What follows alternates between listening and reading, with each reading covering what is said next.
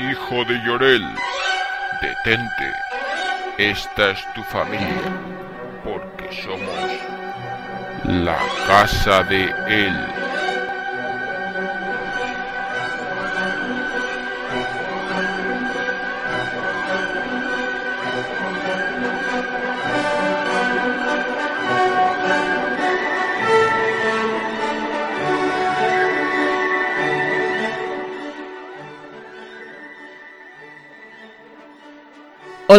Estás a punto de escuchar un nuevo programa de La Casa de Él. Hoy vamos a traeros algunas recomendaciones de productos de subcultura popular relativamente recientes con las que podréis utilizar vuestro tiempo dedicado al ocio.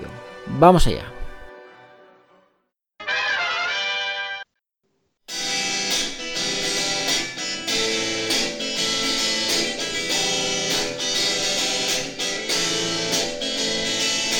Horda de trasgos, una lanza dormiense, una foto de Parker, noche de muertos vivientes. Somos guardianes de Gotham, asaltadores de tumbas, desiertos de Tatooine. Somos nacidos de la bruma, orgullo mutante, hijos de Llorer, somos la casa de él. Orgullo mutante, hijos de Llorer, somos la casa de él. Bien, eh, un programa más. Eh, yo, como siempre, rodeado de lo mejor, de lo mejor. Em, señorita Violeta, bueno, pues aquí estoy, como siempre, bueno, en este carrusel de emociones que son las presentaciones del programa. O sea, un día pasas de, ser una persona extremadamente corriente, otro día eres lo mejor, otro día eres una villana. Eh, nunca se sabe, nunca se sabe. Este programa no, nos hace mostrar todas nuestras facetas. Es como... ¿Tú te acuerdas de aquello de beso o tortazo? Del juego, de, del juego de la oca. Qué recuerdo tan antiguo. Sí, sí, sí, me acuerdo. Sí, pues es lo mismo, no sabes lo que te, lo que te va a caer. Me acuerdo una vez que fue eh, historias del abuelo, que parece que las contará Fer, que fue Ángel Nieto, eh, este que era de, de, motos, ¿no? Ángel Nieto era de las motos, ¿sí, no? Sí. Eso es. Fue Ángel Nieto y, y bueno, para el que no lo sepa, o para el que no haya... Mm, para los jóvenes, por Para los jóvenes y para los que tengan menos de 30 años. El juego de AOCA era una cosa que presentaba Emilio Aragón en Antena 3, creo. Y era una chorrada. Y tenía muchísimas mierdas. Y una de ellas era una especie de juego en el que un famoso que era el concursante, bueno, no tenía por qué ser famoso, pero en, esta ocasión Ángel Nieto lo era. Eh, venía una chica, además, nada, todo esto quizás hoy en día creo que ya no se podría hacer, pero en aquellos locos años 90 venía una chica y le decía una frase y él, según la frase que le dice la chica, él tenía que adivinar si la chica le iba a dar un beso o una hostia. Y Ángel Nieto una, le pegó una hostia y se, se ve que se pasó un poquito. Y el tío, allí en directo, se pilló un rebote de flipar. Eh, lo podéis buscar por YouTube, eh, no sé, reacción Ángel Nieto tortazo beso o algo así, lo encontraréis, es muy gracioso. Em, bien, después de esta tontería, eh, Carlos, bienvenido. Pues muchas gracias. A mí eso de lo mejor, yo, creo que va con Rintintín. A mí me suena cuando, cuando hablas como de estas cosas como si fuésemos los Men in Black, porque eso es, claro, la mejor, pero es la única y última línea que, que hay. O sea que algunas veces es, muy entretenido y sobre todo cuando en vez de estar aquí de colaborador estoy de oyente, pues la verdad la gente me mira en el metro como diciendo, y este es un normal de que se está riendo. Y son las introducciones que, hacéis, que claro, cuando uno no está en ella, las está escuchando, pues la verdad es que se les echa de menos, ¿sabes? A, Borja, a esta gente, cuando les vas presentando, pero luego en el metro, pues claro, la gente dirá, ¿y este imbécil de que se está riendo? Pues nada, es que la introducción suele ser una de las puertas del programa muy interesante. Em, a mí me lo, me lo, dicen también eso de subnormal, pero sin que me ría ni nada, o sea, así de, normal. Em, eh, es que eso que has dicho ahora me estaba recordando algún comentario que he leído del último programa. Por cierto, tengo que aclarar una cosa, bueno, la aclararé eh, si encuentro estos comentarios. Vamos a ver, están por aquí, están por aquí, comentarios. Eh, vamos a ver, el último programa que hicimos fuimos, fue el que, el que hicimos sobre humor gráfico. ¿Vale? No hace, no hace demasiado. Hace, la semana pasada fue, Violeta, puede ser, no me acuerdo. Sí, sí, porque fue mi santo. Eh, pues vamos ¿Sabéis, a sabéis que el año se estructura, ya sabemos, en torno a los santos de la gente. Fue la semana de mi santo, sí. No mucha gente lo sabe y te voy a explicar ahora por qué. Em, a ver, eh, venga, comentarios. Em, aquí Casca nos dice... me hubiese encantado escuchar el podcast completo, pero cuando, llegaba, cuando llevaba media hora me he dado cuenta de que Jairo no estaba grabando. Gracias por avisar, el cordero no se me ha quemado. Bueno, este, este comentario solo lo van a entender los, los que tengan buena memoria. Es que en el último programa hubo un momento, Violeta se acordará, en el ¿cómo, que- cómo- cómo olvidarlo? en el que hacer, claro, ya co- con la edad hay cosas que hay que perdonarle a, a este señor. Eh, no sé por qué él pensaba que él se tenía que enterar cuando yo estaba grabando el programa. Eh, bueno, en fin, eh, cosas que pasan. Eh, Paco Javi, nuestro oyente de Gote- Gotemburgo, nos dice, pues en Suecia, es que no sé por qué le mencionamos, ahora mismo no me acuerdo. Pues en Suecia, aunque no es muy conocida, Mafalda me consta que existe traducción por haberme encontrado con algún ejemplar. Al igual que, al igual que Mortadelo y Filemón, llamados aquí, ojo, Flink och Fummel. Un saludo del presidente del club de oyentes de la Casa del de Gotemburgo. Y Jairo es muy fan del Laperlapen de Tonkin. Mucha razón ahí. Vamos a ver. A mí me ha volado la cabeza y lo he buscado, lo he buscado por Google. Batman. No, Ba- Batman, sí, sí, pero sí ya lo sabía. La, la de Lappen es Batman en, Sí. en, en sueco. Obvia- obviamente. Eso lo sabe todo el mundo. Pero lo que no sabe todo el mundo es que Mortadelo y Filemón eh, son Flink och Fummel. Lo podéis buscar, eh, ¿vale? Flink och och Fummel, perdón por mi sueco, que lo tengo un poco oxidado. Y os encontraréis las portadas de Mortadelo y, y Filemón en, en, en Suecia. Increíble. No, yo creo que lo has dicho bien, solo que och es ok. Claro. Claro, es que- no, pero es que depende de si estamos en Suecia del Norte o... No, coño, que yo hablaba sueco de joven y esto es real. Ah, vale. Pues eso, Flink, och, ok, perdón, Flink, Yo, vi- ok. yo viví tres años en Gotemburgo. Bien. Eh, La vida de Violeta es como una cebolla, que De los 20 a los 23. poco a poco, eh, en el programa 212, pues ahora sabemos que ha vivido en Suecia. Sí, Lo y siguiente antes hablaba será que- sueco, ahora solamente Claro. recuerdo algunas cosas. Claro, ok. Flink, ¿y viste TVOs de Flink, ok, Funkbel? Sinceramente no, no los vi, o sea, no sabía que allí fueran conocidos Mortadelo y Filemón. Bueno, igual no los buscaste bien. ¿Y comiste Em, el surstroming ese que le gusta a Jairo? Ah, sí, sí que lo comí. Oh, Y me- el arenque, y me gustó mucho. sí, sí, sí, el Ojalá, arenque ese- ojalá supiera de qué estáis Ah, hablando. no, yo te recomiendo, si no lo has visto nunca, o sea, yo, eh, yo, yo lo, eh, ab- abres la lata esa del surstroming y es como un pescado súper fermentado, bueno, arenque fermentado. No, no, yo soy bueno, súper fan de la gastronomía, o sea, a mí me gustaba todo, yo era muy, muy feliz. Bueno, pues si tienes tiempo, mira, mira en un enlace del surstroming que al menos te vas a echar unas risas con los con, con los que intentan comerse ese, ese arenque fermentado. ¿Qué pasa? ¿Que tú viviste en Suecia los 20 a los 23 también o qué? No, no, yo solo he ido de, de visita por trabajo. Me han llevado ahí de excursión, Em, pero yo a la capital. Pero has dicho que me gustaba a mí eso. Sí, bueno, te digo por, por hacer una introducción. Ah, Y luego ya lo tienes que buscar. eh, lo buscaré, lo buscaré. Eh, por supuesto, seguro que Paco Javi tiene algo que decirnos sobre ese pescado fermentado. Venga, algo más. Eh, Marcos nos dice, mm, aunque venga con un programa de retraso, algo que va mucho con los miembros del equipo, ojo aquí, ojo la indirecta.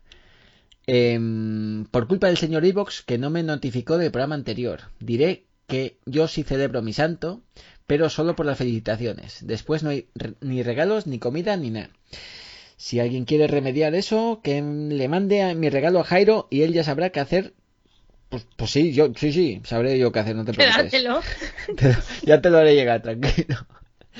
Em, el troleo de las tomas falsas de anterior quedó muy bien y menos mal que en las de este se explica la muerte por podcast. Pensé que me había perdido algo.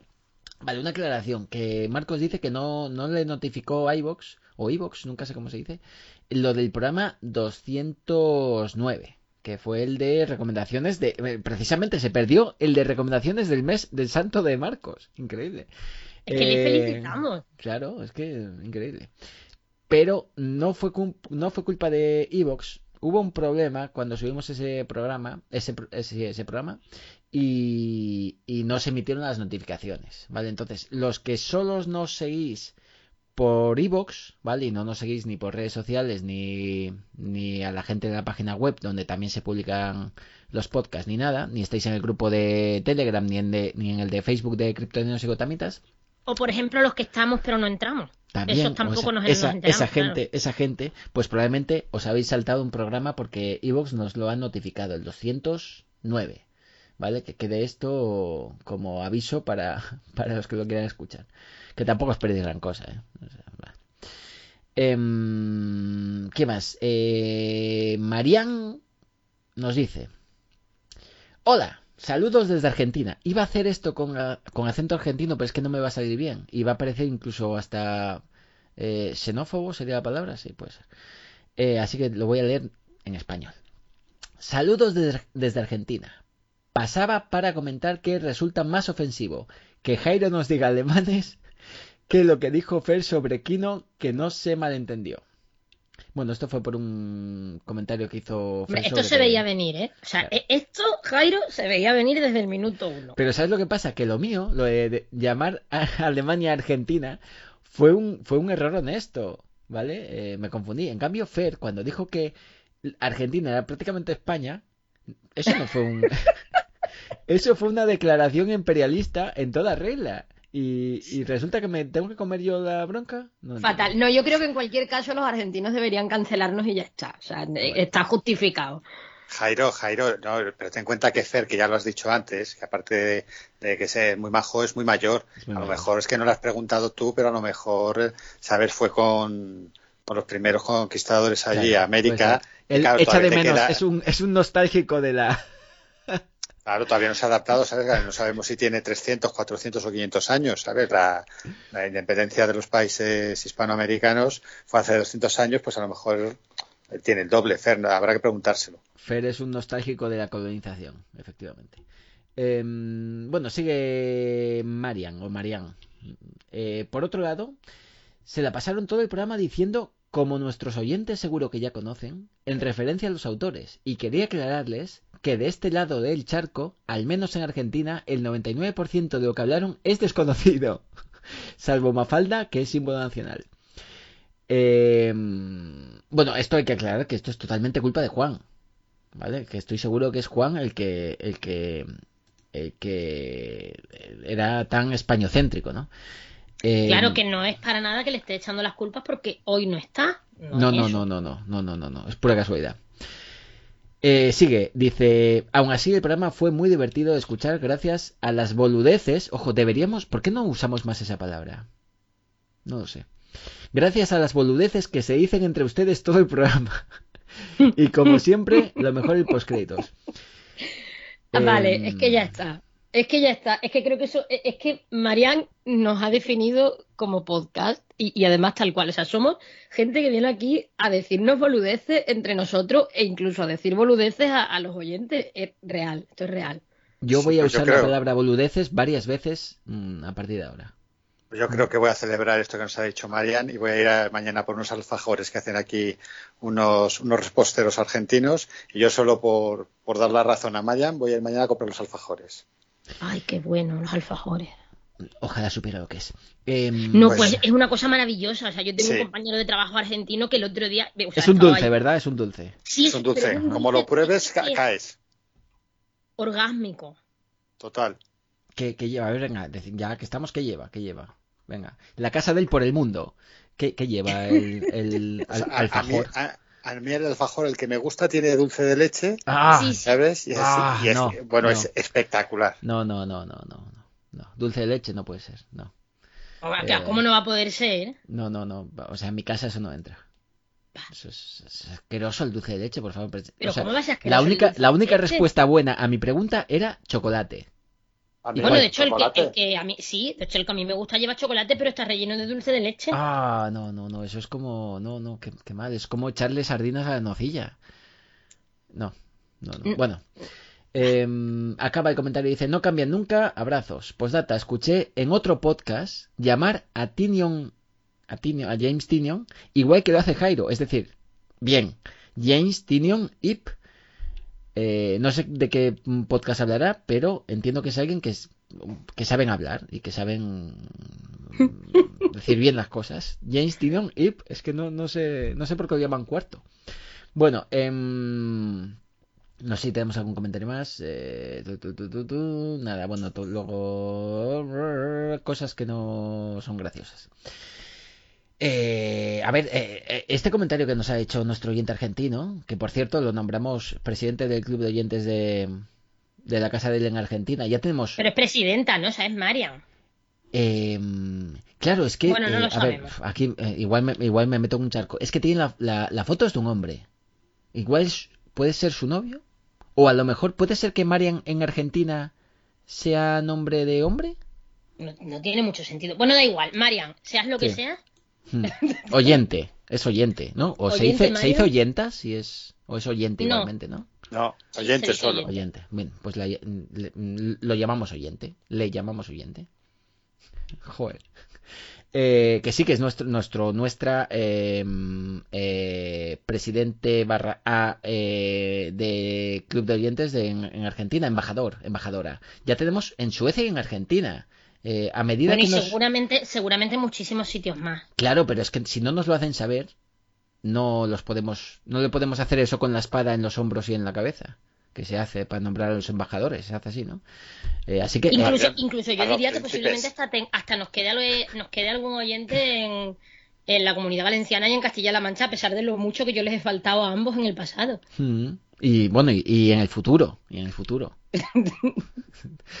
Y, y puede que hoy mismo. Em, nunca se sabe. Pues nada, eso, oye, si sois de algún país que no sea ni Argentina ni Suecia, hacérnoslo saber y, y el primero que lo haga de cada país le vamos nombrando, le vamos dando los, los honores, por supuesto, claro que sí. Eh, y sobre lo que decía, em, eh, pues, pues, pues pedimos perdón porque muchas veces no somos conscientes, pensamos que solo nos oyen en, en España, es que luego lo he consultado, ¿vale? Porque Evox te da unas estadísticas ahí como muy, muy cookies con...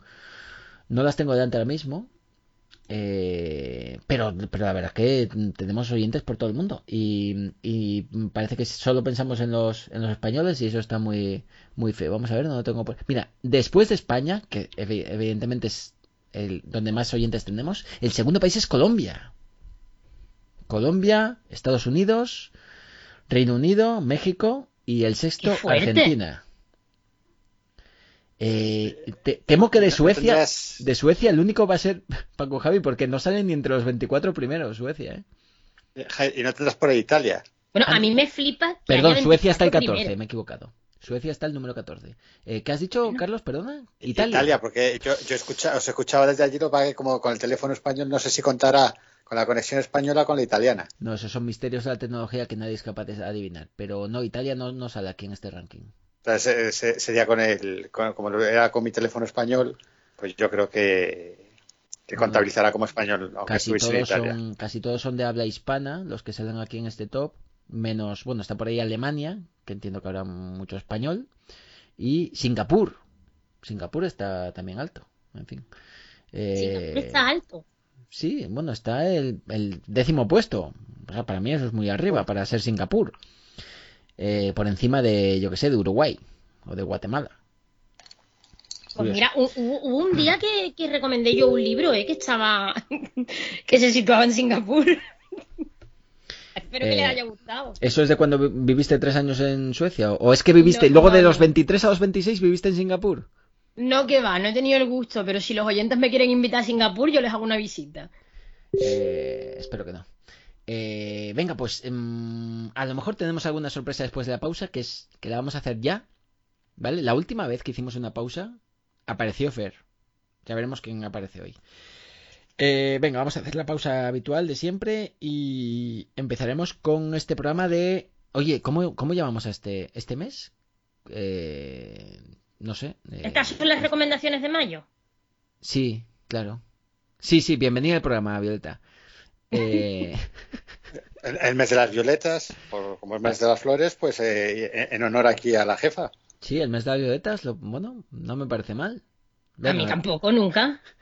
Pues nada, eh, después de la pausa, empezamos con las recomendaciones del mes de las violetas.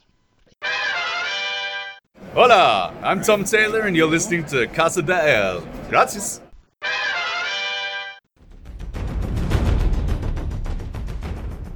se avecina. Y la ciudad de Gotham necesita héroes. Pero todos ellos están leyendo la casa de el.net. Casi nada.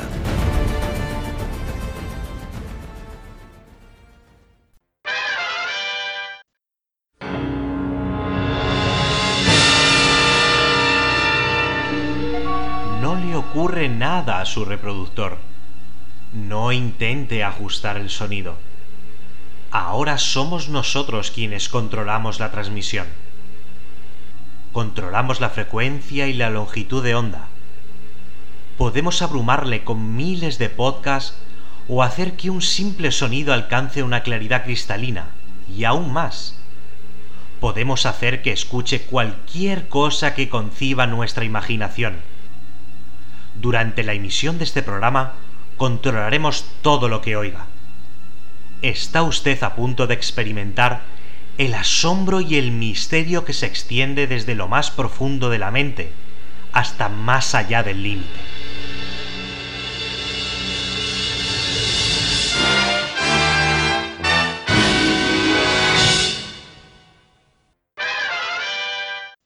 Bien, eh, empezamos con nuestras recomendaciones del mes de las violetas, pero antes de empezar, eh, os prometí una sorpresa, pues no es, no es, no es agradable. Es que está aquí eh, el caballero de las tabernas. Bienvenido. Hola, ¿qué pasa? Que es que me tenían encerrado.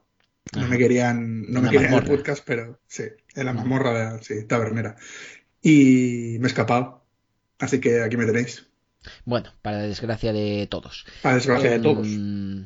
En fin, vamos a eh, empezar, vamos a empezar con libros.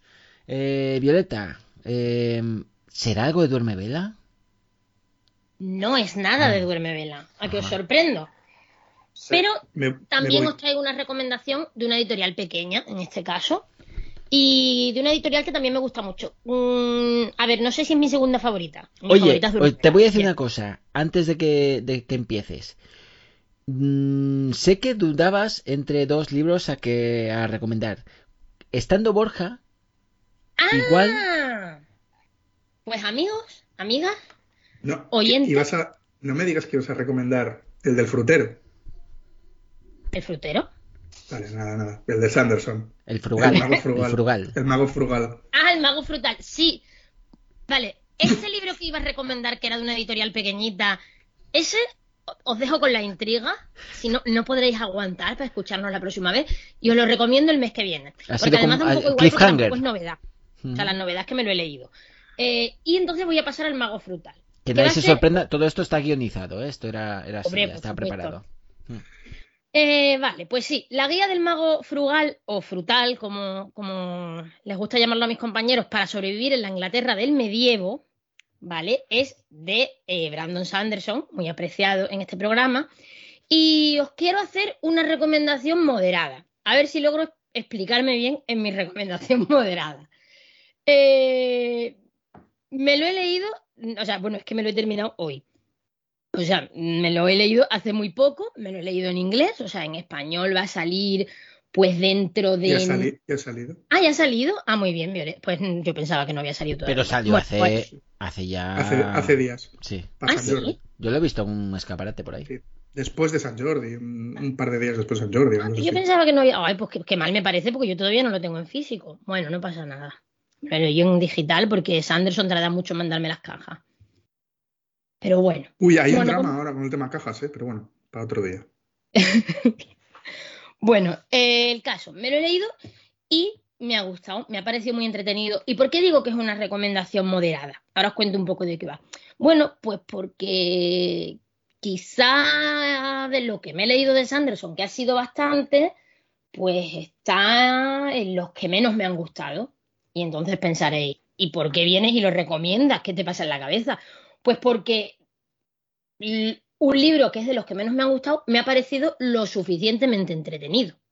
Eh, antes, no lo sabéis porque no estábamos grabando, pero antes, cuando al principio del programa le comentaba a Jairo lo que, de lo que iba a hablar hoy, pues le comenté esto y me dijo, bueno, es que como algo así como que, bueno, como es de Sanderson, pues lo pones un poco mejor y lo recomiendas. Y dije, no, de hecho, creo que como es de Sanderson, por eso quizá mm, eh, se me va un poquito la puntuación hacia abajo. Si fuera un libro cualquiera, de un autor cualquiera, pues yo creo que ante expectativas cero me hubiera gustado más, porque creo que tiene muchos ingredientes buenos. Pero es cierto que quizá pongo en Sanderson unas expectativas de, de que todo esté muy hilado, de que el final siempre. Eh, Sanderson hace buenos finales y de repente te pega una sorpresa muy grande. Y como en este libro, pues, pues no, pues quizás ha sido un poco como, ah, pues pensaba que esto iba a ser más, más gordo y no. Pero es una novela muy entretenida, o sea, simplemente muy entretenida. Eh, no tiene nada que ver, o sea, no es del Cosmer, no es del universo este compartido de Sanderson. Eh, bueno, aunque hay gente que ha encontrado unos puntitos que lo unen a algún otro libro, pero no es del Cosmer, ¿eh? eso, eso seguro. y bueno, pues es una historia curiosa. ¿De qué va? Bueno, de repente, o sea, está, la historia está contada en primera persona y de repente esta persona se, se, despierta, o sea, es como que, boom, abre los ojos y está en mitad de, un campo y con amnesia total. O sea, no, sabe nada, no sabe qué hace allí y, mm, tiene poco más que, pequeñas sensaciones. No sabe quién es, no sabe de dónde viene, no sabe dónde está, no sabe nada. Eh, mm, parece que le ha pasado algo, o sea, se despierta además como eh, con su silueta eh, quemada, como si hubiera pasado algo allí de repente, y tiene pues un trozo de, papel quemado, que es pues eh, la guía del mago frugal para sobrevivir en la, Inglaterra del medievo. O sea, es el, derecho el título que tiene la novela. Mm, en este, o sea, en este papel, que, no es ni siquiera completo quemado, empieza a saber un poquito de qué es lo que está pasando. Eh, bueno, no os voy a decir grandes spoilers, pero bueno, esto más o menos sí que os lo puedo decir porque es casi al principio. Básicamente parece que está como en, bueno, pues como en, otra dimensión en el que eh, similar, quizás no igual igual, pero muy similar a la Inglaterra medieval. Y bueno, pues no es un sitio del todo mm, inocuo, o sea, es un sitio en el que, bueno, pues en el que su vida puede correr peligro, en el que hay gente, hay gente que, que puede suponer una amenaza para él, hay gente que le puede ayudar y bueno, pues básicamente eh, tiene que sobrevivir y tiene que recordar quién es, tiene que recordar qué hace allí y, cómo lo hace. Bueno, pues entre otras cosas va recopilando eh, esta guía, este manual, del que al principio, como os digo, tiene una hoja, pero bueno, pues había más. Entonces, él recuperará estas hojas y las irá leyendo para enterarse de qué, es lo que está pasando. Eh, me parece un recurso bastante guay que nos vayan combinando el relato en primera persona de ese protagonista que está perdido y tú como lector pues también estás perdido y en medio te mete trozos de ese otro libro, de esa guía eh, que le han dado y entonces pues te van metiendo fragmentos y poco a poco tú te vas, te vas armando ese puzzle en la cabeza. Mm, el comienzo me parece buenísimo. O sea, a mí realmente o sea, eso me ha servido también para engancharme mucho porque realmente pues bueno, no sabes qué pasa, la historia avanza bastante rápida, van pasando cosas, van saliendo personajes y, como os digo, pues muy entretenida, muy bien. Mm, pero, bueno, como os digo, el final, pues no sé, si soy fan de las novelas de Sanderson, sobre todo el Cosmer, que siempre llega un punto del final, que te pega un giro grande, que de repente hay una revelación importante y el libro, como no, como que pilla épica bueno, en este libro sencillamente no ocurre, no es que el final sea malo, es que, bueno, diría que es quizá un poco más soso o más predecible. Eh, eso para mí no quita que, el libro sea muy entretenido, mm, el sentido del humor está bien, no obstante, a mí, y al final como todo esto es subjetivo, me gustó, por ejemplo, más, me hizo mucha más gracia el de Trenza del Mar Esmeralda, no en general, y el sentido del humor también me, hizo más gracia, lo cual no significa que este no me haya resultado, como os digo, no, de, no me he carcajeado, pero bueno, tiene un tono humorístico que hace que al final pues, pues estés entretenido todo el libro. Eh, los personajes, pues eso es un poco lo todo, o sea, como, no sé cómo deciros, como que el personaje principal no te termina de a mí al menos, a lo mejor a vosotros sí, ¿eh? no te termina de caer bien del todo. Mientras que Trenza del Mar Esmeralda, o sea, eh, eh, la amas, porque es que la tienes que amar a, la protagonista, o sea, era como, mm, o sea, te acabo de conocer y, ya te quiero, y, luego la sigues queriendo. Aquí el protagonista es como, te falta un veranito a veces, ¿eh? O sea, y no porque, te hayas dado un golpe en la cabeza y y, y tengas amnesia, es como, chaval, madre mía contigo. Esto ocurre, pero bueno, esto me ocurre también en más libros. Eh, entonces, bueno, ¿qué os digo de este libro?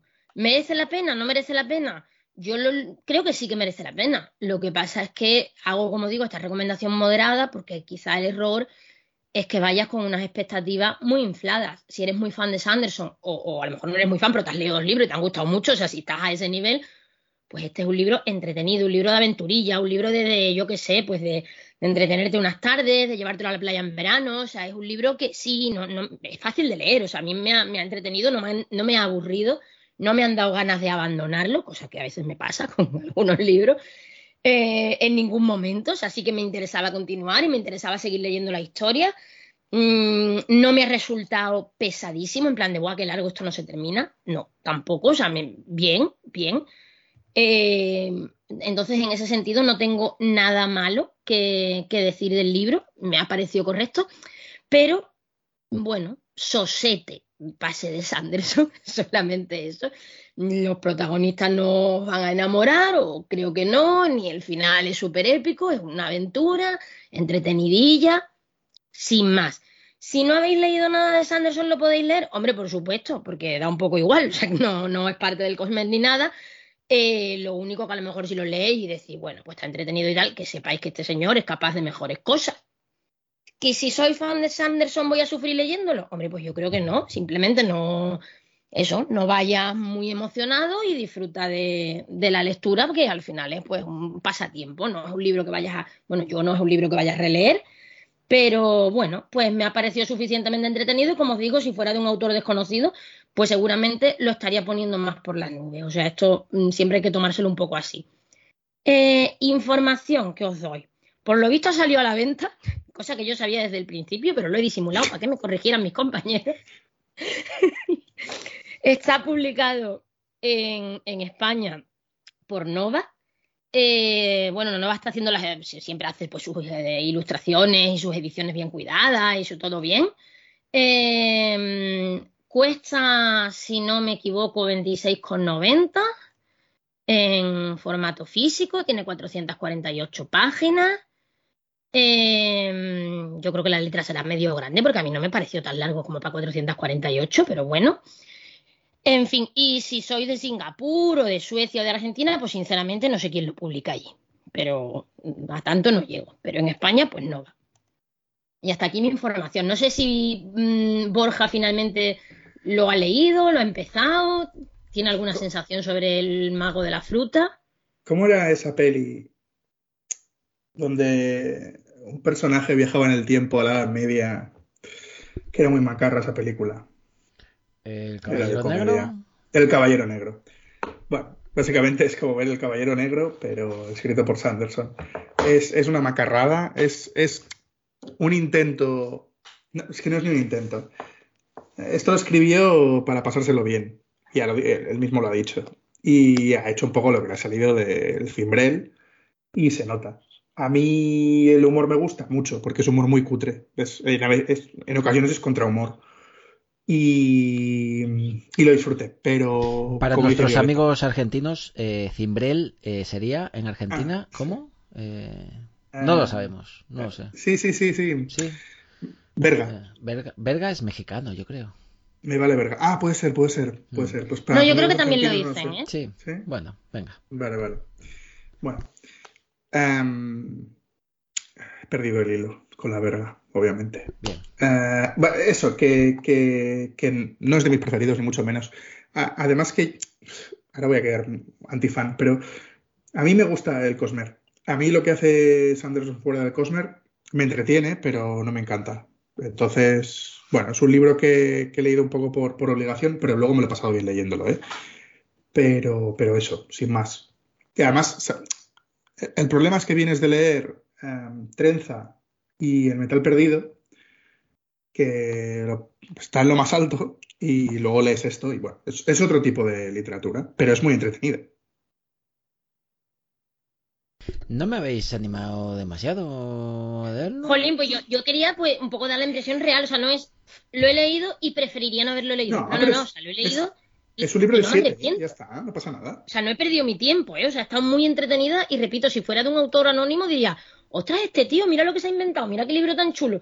Pero es verdad Es- que como es Anderson y como el mes anterior me había leído Trenza, que es que me encantó, o sea, me encantó, pero me encantó nivel 5 estrellas, o sea, brutal, pues claro. Mm, Al final es un poco el- el- la- la- lo que nos juegan las expectativas, cuando vas con unas expectativas mm, malas o con unas buenas, pero, es que- un que libro la historia es muy original, que el mundo es muy original, que la magia es muy original. Es muy original, pero si ya allí llevas un bagaje grande en Sanderson, pues esperas otras cosas. Y ya está, pero no pasa nada, que tiene que haber libros de Y también siete, os diría que si os llama el argumento, o sea, si el argumento os parece gracioso y os llama, pues para adelante, porque al final es un poco eso. Habrá gente que a lo mejor le guste esto más que, que el archivo de las tormentas, pues yo qué sé. O sea, al final todo va en gusto. Mm, A ver, a ver. Hay de todo en esta vida. Violeta, a ver. Bueno, da igual. Dejémoslo estar. Mm, vale, entonces diríais que es el peor libro que habéis leído de Sanderson. No, para nada. Para mí el peor libro es mm, mm, Sombras de Identidad, con mucha diferencia. Pero Violeta sí diría que es el peor. Ah, porque no, No se sé si acuerda es el de, peor. porque no se acuerda de, de Sombras de Identidad. Pues lo, lo- lo- lo voy a releer ahora, ¿eh? Pues no te preocupes, ya, ya me escribirás. De joder, no lo recordaba tan malo. Vale, pues em, entonces, em, nuestra primera recomendación de hoy es la guía del mago frugal para sobrevivir en la Inglaterra del medievo de Brandon Sanderson, No- Nova, eh, el peor libro según Violeta de Brandon Sanderson que ha leído jamás. Es nuestra primera recomendación, ahí queda eso. Eh, El frutero del medievo. Empezamos muy arriba, Para- empezamos muy Para arriba. cortar el frutero del medievo. Eh, vale, pues no sé, eh, Carlos, ¿nos vas a hablar tú del peor cómic de Alan Moore que has leído jamás? O eh, no sé. Que no recuerdo haber leído ninguno malo de Alan Moore. Ahora mismo no me suena ninguno Hombre, que pueda bueno. decirte. Los Yo- hay mejores, peores, pero así malo, malo, yo no, no recuerdo ninguno malo, malo de Bueno. Alan Moore. Pues entonces háblanos de algo de Cartem Comics, por ejemplo. De Carten, ese sí que ese me gusta más. De hecho, esta editorial desde que ha salido, pues la verdad es que creo que tengo todos los que ha publicado. Y es, es una editorial, bueno, la, la edición como siempre es espectacular. O sea, es una de las cosas que Carten cuida con mimo, pero bueno, si conocéis las, las otras ediciones que tenía de libros de tenía uno de Frazzetta, luego tenía también otros de El Señor de los Anillos, me parece. Claro, son ediciones muy, muy cuidadas. Y esta es que me ha gustado mucho porque la- el autor, que es español, aunque se llama Frankman Román, pues en, en la vida real, el- este señor, aparte de ser ilustrador y hacer cosas artísticas, pues me llamó mucho la atención porque es detective privado. Entonces, claro, detective privado ya dije yo, "Bueno, pues este algo, algo sabe de, para hacer guiones de, de investigación de delitos y luego aparte también había estudiado criminología para que veas que le tenía bien estudiado yo a este autor y, la verdad es que con el, su primera obra, que es la que he leído yo, la de File Number, Las, las sombras de Bold Hills, pues es una obra muy entretenida, que es un, caso que, según dicen los de Carte, me está inspirando en un hecho real aquí en España, pero el, el, autor ha hecho muy bien que lo ha, lo ha puesto en Estados Unidos. Lo que pasa que el, coche del detective es un Fiat Punto. Yo en Estados Unidos nunca he visto un Fiat Punto, pero seguramente los haya. Entonces, claro, aquí se perciben algunas cosas que te lo hacen, hace- te hacen sentir que el, el escenario es mucho más, más cercano a, a- una realidad que no es como las, las películas norteamericanas, porque sí. Entonces, en, en este caso, cuando el detective está recibiendo los, los encargos, pues claro, está recibiendo encargos que le aburren. De hecho, los dibujos de, de esta primera escena son espectaculares porque le ves una cara de hastío al detective que es que sientes pena, pena por él. Y luego ya viene una señora que le ofrece un, un caso que le resultó muy interesante y es que hay un accidente de tráfico en el que su pareja, que no es su marido, ha fallecido y le interesa encontrar las, la- las pertenencias que llevaba este señor cuando fue el accidente. Pero claro, con esta historia empieza con un posible accidente y luego ya se va tornando la historia mucho más negra y es un, un posible asesinato, que es lo que va a investigar el, el detective y entonces ya nos va metiendo en, en la trama y la verdad es que la trama está muy bien hecha porque la introducción es muy buena, Luego el, lo que es el desarrollo de la trama es eh, espectacular y el desenlace no es como Dan Brown, sino que te da un, un desenlace acorde a lo que ha ido tejiendo a lo largo de toda la trama, con lo cual se, se, se agradece. Y claro, aquí el, el detective eh, a mí me recuerda mucho, cuando lo he leído yo, eh, aunque veas aquí el dibujo, si fuese una novela, yo veía a Bruce Willis. ¿Sabes? Aquí el, el, el, detective se llama Ardian Longbow, pero yo veo a Bruce Willis. O sea, yo que me lo imagino en el papel para una película, aunque ya Bruce Willis poco nos va a dar, pero está muy bien. Y luego, por ejemplo, se nota la formación y la experiencia profesional que tiene el autor, porque claro, va resolviendo las cosas, pero no, no hace una inventiva en el que haya acciones que sean muy difíciles de demostrar, sino que te va demostrando cómo sería un, caso, un caso real. De hecho, hay, hay, una escena que me llama mucho la atención cuando la vi, que está muy bien dibujada, que es de una mancha de sangre. Y claro, a partir de la mancha de sangre, el detective va, va llegando a conclusiones que nos va compartiendo a lo largo de la historia. Y entonces el lector pues se mete en, en la historia. Y claro, eh, te va haciendo pequeños engaños para que tú vayas buscando otros sospechosos, aunque él te muestra el, camino para llegar a la solución. Y obviamente cuando llega a la solución final, pues si has estado muy atento, quizá el, culpable es el que tenías tú las quinielas y si no, pues seguramente te, te dejé muy sorprendido. Y la verdad es que el dibujo está muy detallado, la paleta de colores es muy buena porque según sea el tipo de escena utiliza unos colores u otros más vivos o, más apagados. Y la verdad es que esta, estas ediciones que está haciendo a Carten, que llama la colección Spanish Bombs, que el primero fue el de Probetus, pues la verdad es que son muy buenos, son actores noveles, pero que es una delicia leerlo. Y sobre todo eh, si son con, con, una trama y una, unas secuencias como las que nos muestra aquí Frank Ran Román. El coste me parece que eran 20, 20 euros, 19,95 y ya está disponible para la, para la compra y es uno de los que de verdad yo recomiendo. A mí me ha gustado mucho, para gusto los colores, pero yo creo que a, la, que le guste las, las, películas de detectives y de búsqueda de la verdad a través de una investigación les va a gustar mucho. Vale, pues eh, ahí se queda um, una recomendación más, más potente que la, que la de Mago Frugal. Eh, que es, eh, vamos a ver, File Number, File number. Las sombras es. de Boar Hills de Frankman Román, de Carten Comics. Traemos mucho de, bueno, Carlos trae mucho de, de Carten Comics por aquí, bueno, igual que Violeta de Durmevela. Eh, así que sabéis, ¿el precio has dicho cuánto? ¿19? 19.95 me parece que, Muy bien. que vende la página web. Pues suena, suena bastante interesante, de verdad. Eh, a mí me has picado más que, por lo que sea, me has picado más que con la de la guía del mago.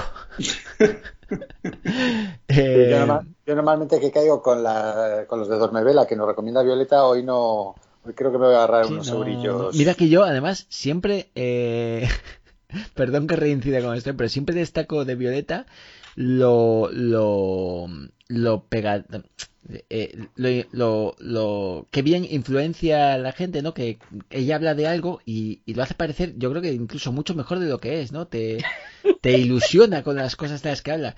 Hoy, por lo que sea, no creo que no ha sido, no ha surtido efecto.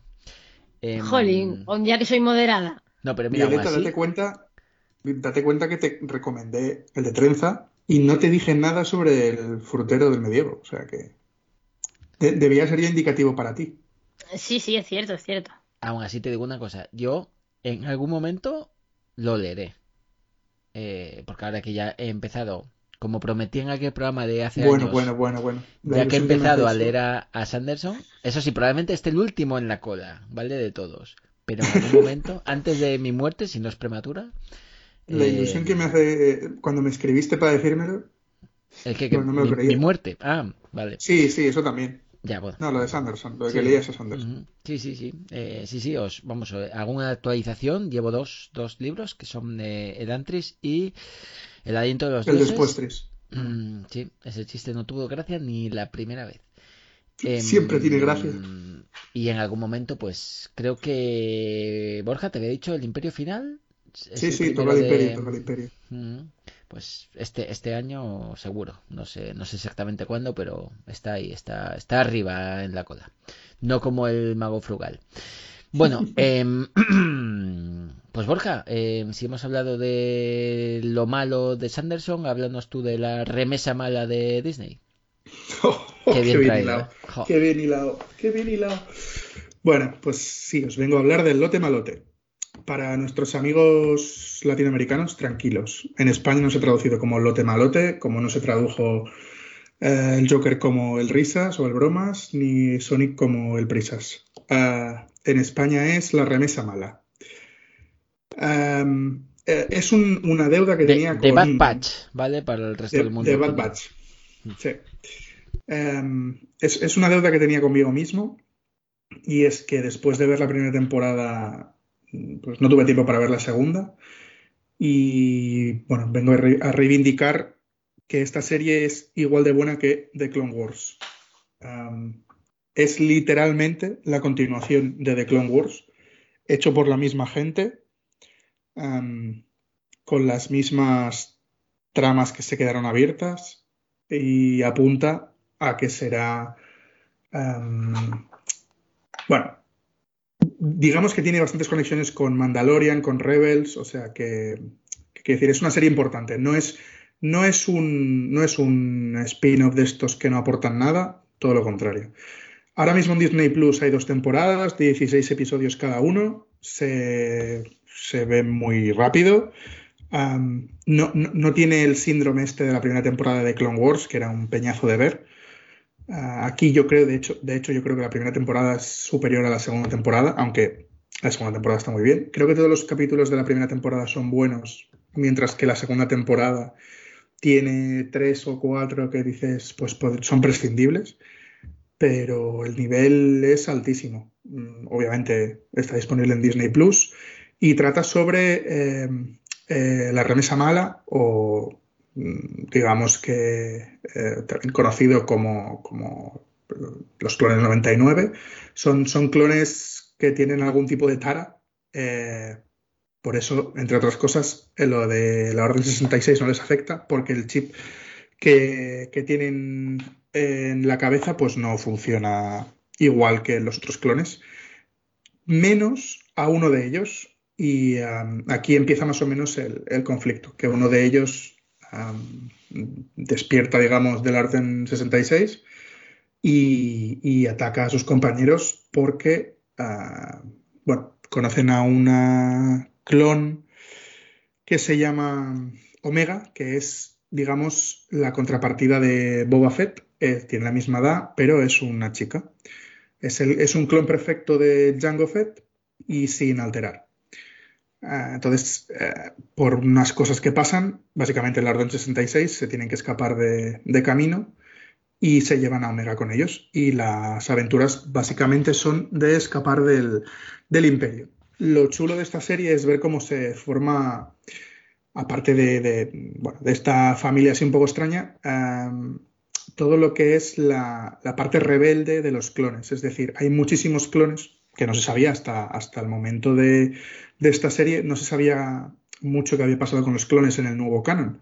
Sí que hay cómics que te explican alguna cosa, pero, pero en, esta, en esta serie se ve perfectamente cómo los clones pasan a ser totalmente prescindibles, cómo los cambian por, por, por los Stormtroopers, cómo algunos de los clones que, que mataron a sus generales Jedi se arrepienten de ello y forman como una pequeña alianza, como Rex uh, reúne a unos cuantos de ellos.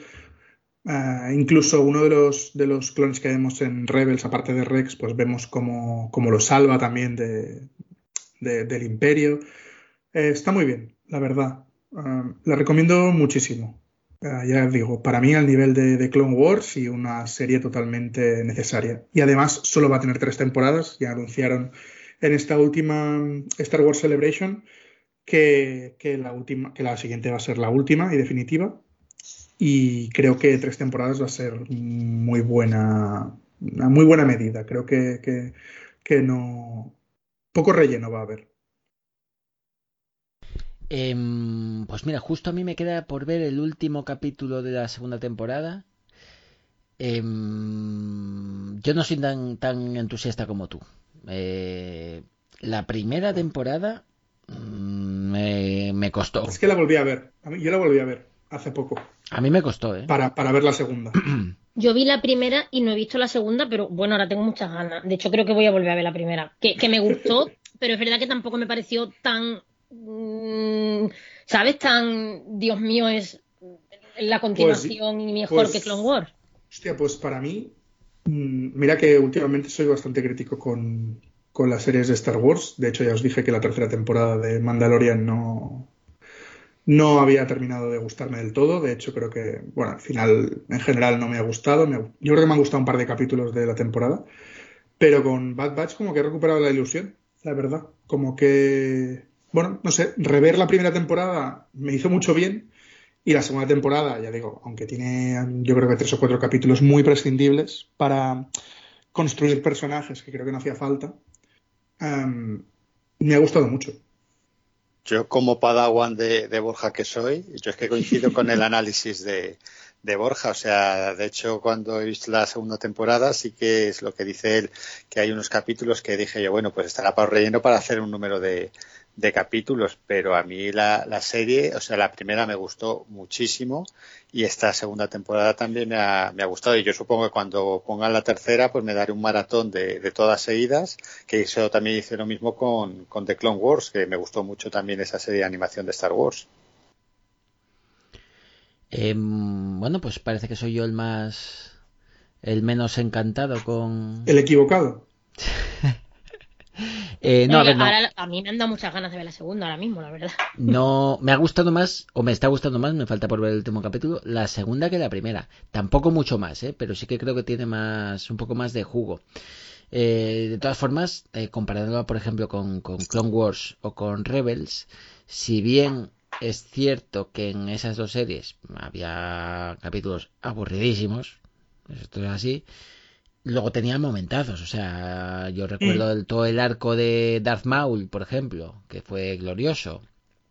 O- Pero ¿cuánto cuesta llegar a Darmao? Sí, sí, eh, totalmente de acuerdo. Eh, pero no he visto ni un solo momento con la mitad de gloria en, ¿No? en Bad Batch. Mm, yo no estoy de A lo mejor te acuerdo dormiste, contigo, ¿eh? A lo mejor te dormiste, que no pasa nada. Puedes, pero se- escucha, que me haya dormido tampoco es buena señal. Eh, No, no, no, no. Entiendo, entiendo. Es, es Bueno, verdad que sí, perdona, perdona, ¿eh? perdona. Mira, sí, hay un capítulo que está centrado en el personaje, no recuerdo su nombre, bueno, el de, eh, al, al que sí le funciona el chip, ¿vale? Eh, Hunter. Crosshair, ah, Crosshair, Crosshair. A Crosshair, sí. Hunter es Crosshair. el que está con... Sí, Crosshair. Eh, Hunter es el jefe del equipo. Sí. Que acaba con el, para que os situéis, que acaba con el medio ese muerto. es buenísimo. Sí, ese, ese- capítulo ese es buenísimo. Estuvo, ese estuvo muy bien. Ese estuvo muy bien. Pero yo creo que es el único que, que podría destacar así como decir, hostia, cómo me ha molado este capítulo. Eh, A mí de el último, ¿eh? penúltimo de la primera me parece glorioso. El, de- el del regreso camino me parece glorioso. Toda la parte de esta de camino, de, de cómo los clones se tienen que ir de su, de su hogar. Bueno, o sea, a mí, a mí me flipa. Bueno, también te digo, Es- igual que te digo que no he visto capítulos tan gloriosos como algunos de Clone Wars, tampoco he visto capítulos tan aburridos como algunos de Clone Wars. Ya, ya, ya, ya. Bueno, pero lo dicho, que es una serie, es verdad que es muy de nicho, ¿eh? Que decir, si no te gusta Star Wars, no la veas directamente, porque no vas a encontrar nada que, que te guste. Son personajes muy de nicho, son personajes que aportan poco a la trama global de Star Wars, porque son cuatro clones que están medio chalaos y no sabemos qué va a pasar con, con Omega, pero sí que es cierto que tiene ciertas conexiones con Mandalorian que, que bueno, pues es el meme este de, de- he pillado la referencia de, de Capitán América. Eh, yo sabes lo que me pasa y estoy seguro que le pasa a algunos oyentes. Entre Andor, Mandalorian, Bad Batch y todas estas series, cada una situada en un punto distinto de la cronología de Star Wars, cada cierto tiempo me doy cuenta de que estoy viendo una de estas series y me paro a pensar, digo, espera, ¿esto dónde va? ¿Entre el episodio 3 y el 4? ¿Entre el 6 y el 7? ¿Entre el 2 y el 3 en las guerras clon? ¿Después? Y tardo un rato en, en situarme, ¿eh? Lo, lo bueno, lo bueno es que esta serie sí que todo el rato te recuerda en qué momento estás, todo el rato. todo el rato, porque se ve muchas veces el Imperio cómo está sustituyendo a los clones por Stormtroopers. Bueno, e- en este caso es fácil. Piensas, coño, cuando arranca Pero la sí, serie sí, es la Orden en Andor- 66. En Andor es complicado, en Mandalorian a veces dices, yo, porque lo sé desde el primer minuto, pero a veces dices, ¿por qué está el Imperio si, si destruyeron la Estrella de la Muerte y Tienes que recordar un punto de la serie que te sitúe Sí, sí. cronológicamente en la, en la línea sí, temporal. Eso es un mal de Star Wars, pero y de cualquier saga que sea muy grande. Es complicado. Bueno, pues eh, ahí queda nuestra recomendación seriéfila de hoy. Creo que la única que vamos a tener, la remesa mala, Bad Patch.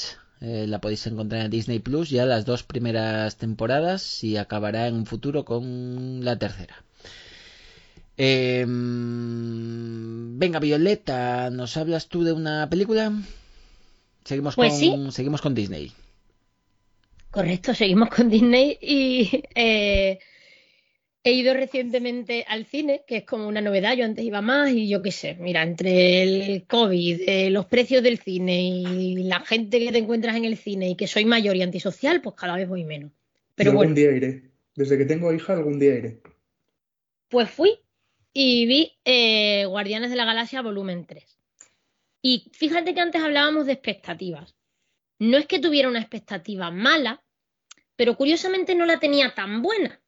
Quizá porque las últimas películas de Marvel mm, no me han encantado. O sea, no, no es que mm, no haya, no he odiado a ninguna, o sea, no es que yo, pero no sé, no me han encantado las últimas películas de Marvel que he visto, como no sé, no, no les veía yo esa, no sé, esa épica por ningún sitio. Y Guardianes de la Galaxia Volumen 3, quizá un poco por eso, quizá porque pensé, no sé, ya aquí van a estar agotados, ¿no? Los mismos chistes, las mismas cosas. Me ha gustado muchísimo. Eh, me ha gustado más que la segunda parte, no más que la primera, porque también la primera fue, aparte, no sé, la sorpresa, la novedad, eh, el tipo de película, y al final realmente no deja de, de ser una repetición de la fórmula. O sea, eh, realmente está repitiendo la fórmula, el tipo de humor, el uso de la música. Mm, es- eso es cierto, o sea, no, no tenemos pues la, originalidad de cuando de repente salió la, la primera película de Guardianes. Pero sí que me ha gustado más que la segunda. Y, bueno, que es que me ha gustado mucho. O sea, me ha, me ha parecido una pasada de película. O sea, me, he divertido mucho, me he emocionado incluso en- en ciertos momentos de la película. Eh, muy chula. ¿Qué, qué nos vamos a encontrar aquí? Bueno, pues, pues nos encontramos a, los guardianes que, que, bueno, están, eh, eh, bueno, pues están viviendo en Nowhere o, como, como se decía eso, no sé si eso se tradujo o no se tradujo. Bueno, ah, sí, sapiencial, sapiencial. Sí, no tiene ningún sentido. Vale. Bueno, yo la he visto en inglés, la película, en cualquier caso. Pero eh, bueno, pues están en, en, Nowhere o Sapiencial. Eh, y por un lado vamos a tener pues como do- dos líneas argumentales. O sea, por un lado eh, están allí mm, tranquilos a su rollo. Eh, Peter está un poco mm, en el drama de que perdió a Gamora, de que bueno, sí que hay una Gamora en el universo, pero no es su Gamora, de que desde luego no recuerda eh, su relación porque esa Gamora no ha tenido nunca una relación con este señor y él está un poco así pues en, en, en momentos En la mierda. de, En la mierda. Está en la en la mierda, en momentos depresivos o en la mierda. Y, y entonces, pues, en un momento así, de repente, eh, son atacados pues por, por Adam Warlock, básicamente. Y no, bueno, y hay, y hay un ataque y se quedan así un poco como qué está pasando, cómo solventamos esto. Esto se une con la línea argumental del pasado de, de Rocket, de, de nuestro querido Mapache Cohete, de Rocket Raccoon. Eh, en esta película vamos a saber qué es o quién es, mejor dicho, eh, el que lo ha hecho ser como es. Es decir, cómo fue que, lo convirtieron en ese, animal evolucionado, eh, por qué tiene el carácter que tiene. O sea, vamos a conocerlo como personaje. Y entonces, pues a la vez que nos van contando lo que va pasando en el presente, también nos van a contar cosas de su pasado todo lo que le ha pasado en la vida hasta el, hasta el bueno, hasta el punto en el que lo, lo hemos conocido. Eh, bueno, en líneas generales eso. Y, sin más, eh, un ritmo súper ágil, muy entretenido, buenos puntos de humor, repito, no tan buenos para mí como la primera, pero para mí sí que mejores que la segunda. Eh, personajes secundarios dignos, me ha gustado muchísimo, por ejemplo, Nathan Fillion. Bueno, a mí siempre me gusta Nathan Fillion, eh, siempre. O sea, aquí hace un, personaje secundario, un, centinela bastante, bastante curioso. Me, me, gustó mucho su personaje. El personaje de, de Cosmo, eh, la perrita, eh, que ya habíamos visto, pero en esta película eh, le dan un papel un poquito más destacado y también me hizo mucha gracia. Mm, bueno, creo que, que, realmente es una película que merece, merece mucho la pena ver, que se disfruta mucho, que se te pasa volando y son dos horas y media. Eh, para mí todo, todo bien, todo bien y, y bueno, me, me, ha recuperado un poco la, la ilusión Marvelita. Pues yo muchas ganas de verla, pero todavía tengo pendiente. Eh, Carlos Borja, no sé si la habéis visto ya. Yo es que no sé lo que es el cine. Ajá. Yo la tengo pendiente para el sábado. O sea que ya encima de Violeta me ha animado todavía, todavía más a verla. Yo me tendré que esperar a que llegue a Disney Plus, sospecho. Yo eh, creo que también. Pues bueno, pues es lo que hay. Bueno, eh, a ver, cada, cada cual, cada cual cuando pueda.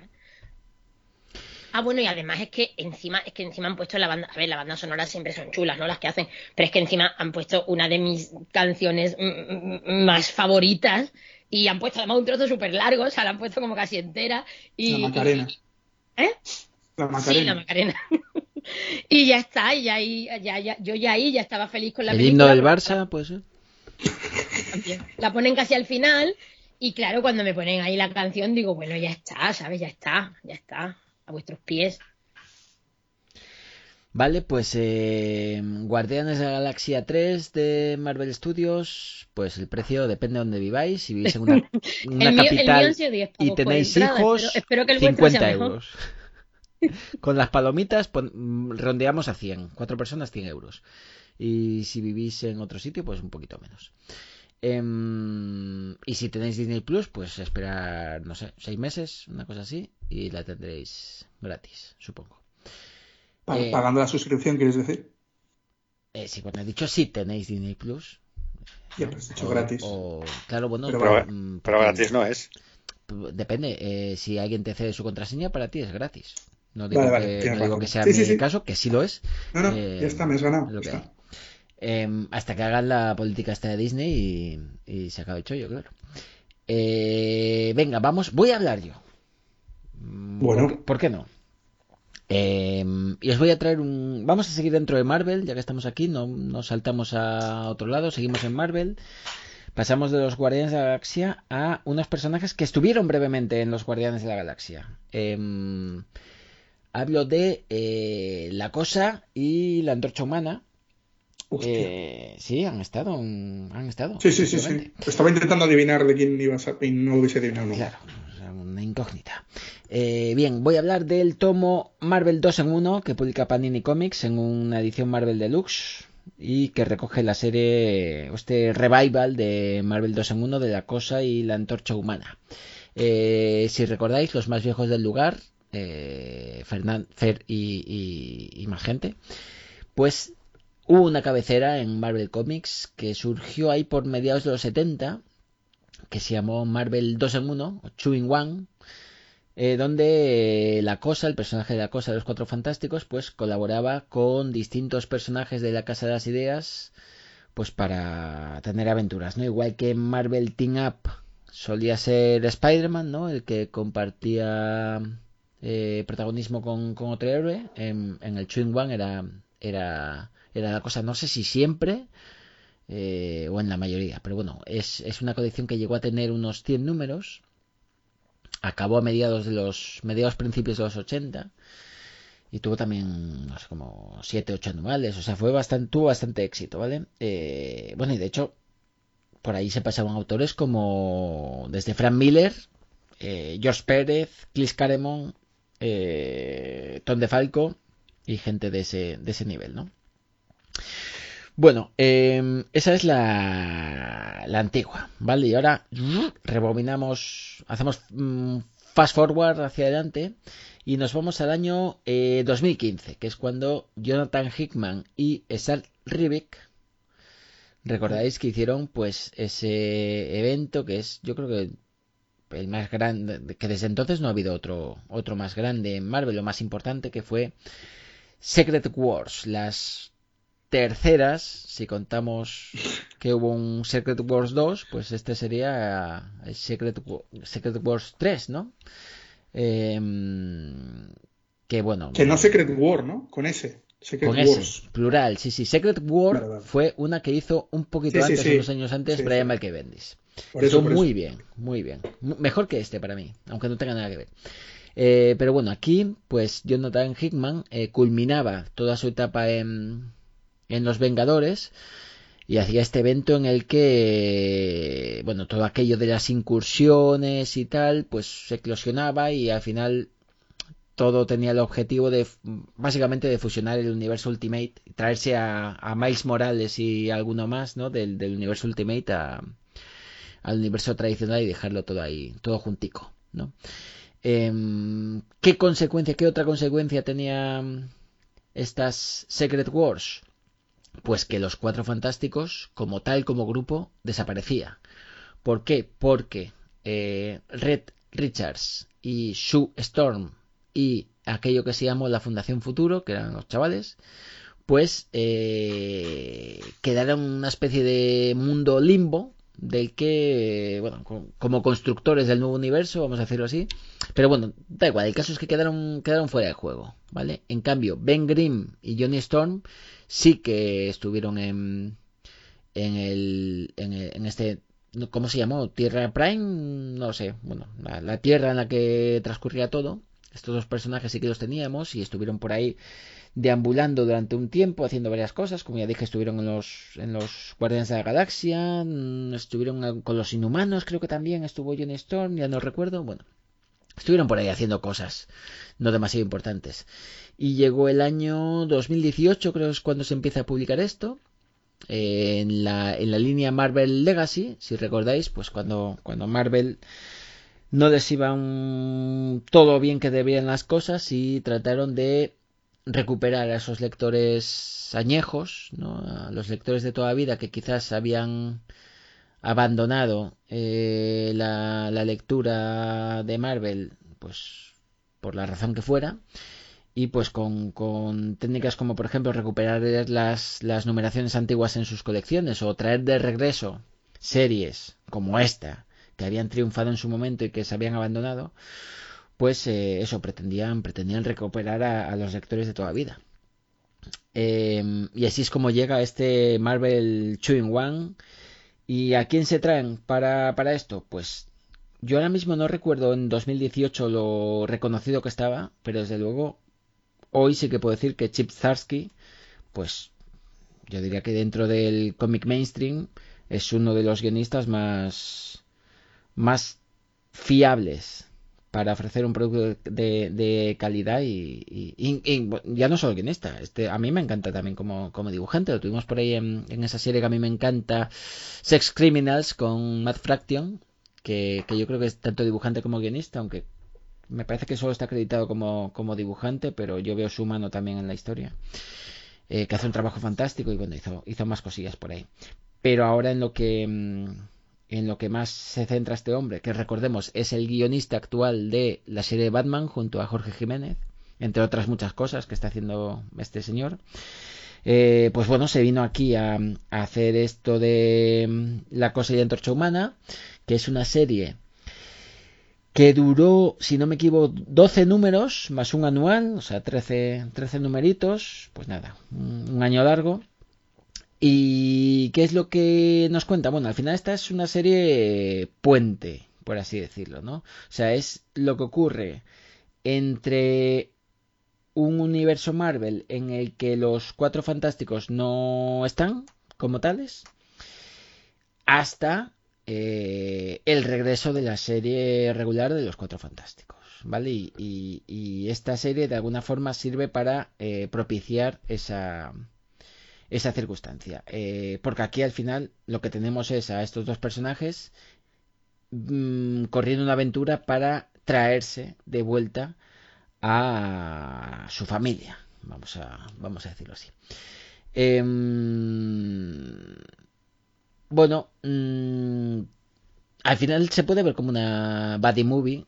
De toda vida estos dos personajes a pesar de quererse y, todo esto, pues no, siempre se están, siempre son como dos críos, como dos hermanos que siempre se están pegando y, y tal, son un poco, funcionan, siempre funciona un poco como el alivio cómico, ¿no? Dentro de, de la familia de los 4F.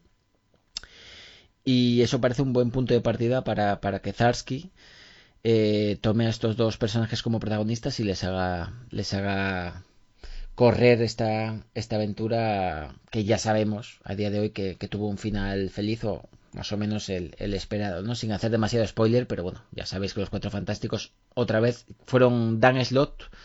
No me, no me acuerdo quién fue la... Creo que era una chica la que dibujaba, ahora mismo no me acuerdo, pero bueno, trajeron de nuevo a, a estos personajes, así que sabéis más o menos cómo, cómo acaba la cosa.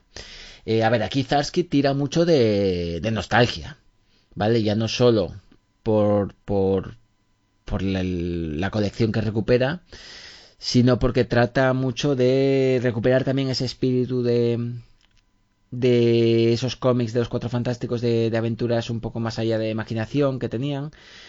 Que, que, yo soy, yo personalmente soy de los que piensan que a lo mejor eh, cuando los 4F desaparecen del panorama, que yo creo que era porque no estaban vendiendo demasiado, y todo esto viene de que a lo mejor es un grupo que hoy en día, en, en 2023, mm, pues a lo mejor no tienen espacio, no lo sé, por mucho que por mucho que duela, a lo mejor hay que darle una vuelta a esa idea, no sé, pero bueno, esa es, esa es conversación para otro día. Pero bueno, lo que aquí trata de hacer Zarsky, yo creo que con éxito, estirar, como decía, un poco de esa, de esa nostalgia para, para recuperar el espíritu de, de aquellos primeros cómics de los, de los 4F con Stanley y Jack Kirby, que, que fueron, esto es así, fueron junto, yo creo que junto a Spider-Man, fueron los que levantaron eh, Marvel Comics y acabaron eh, propiciando todo lo que es todo lo que es esa, esa empresa hoy, ¿no? Em, cosas interesantes de, de, que, como os digo, no es más que un viaje de estos dos personajes para, para recuperar a, a, su familia. Em, a ver, tenemos, además nada más empezar ya, tenemos a, al personaje de, de muerte, del el Doctor Doom. Eh, que si recordáis, aquí le tenemos en una época, tras Secret Wars, en la que Brian Michael Bendis le convirtió brevemente en el nuevo Iron Man. Eh, ¿Cómo se llamó? El Infamous. Muy brevemente. Sí, sí, dos diarios, pero fue Infamous. Infamous Iron, Iron, Man fue la serie, me parece. Algo así, no recuerdo el nombre, pero es que. Creo que era esa. Es que duró muy poco. Eh, a mí me gustó mucho, estuvo muy bien. Y, y es era un giro sobre el personaje, de transformarlo de, ese gran villano que, al final el Doctor Doom fue el villano de, de esta Secret Wars de 2015. pues traerlo poco a poco a la luz.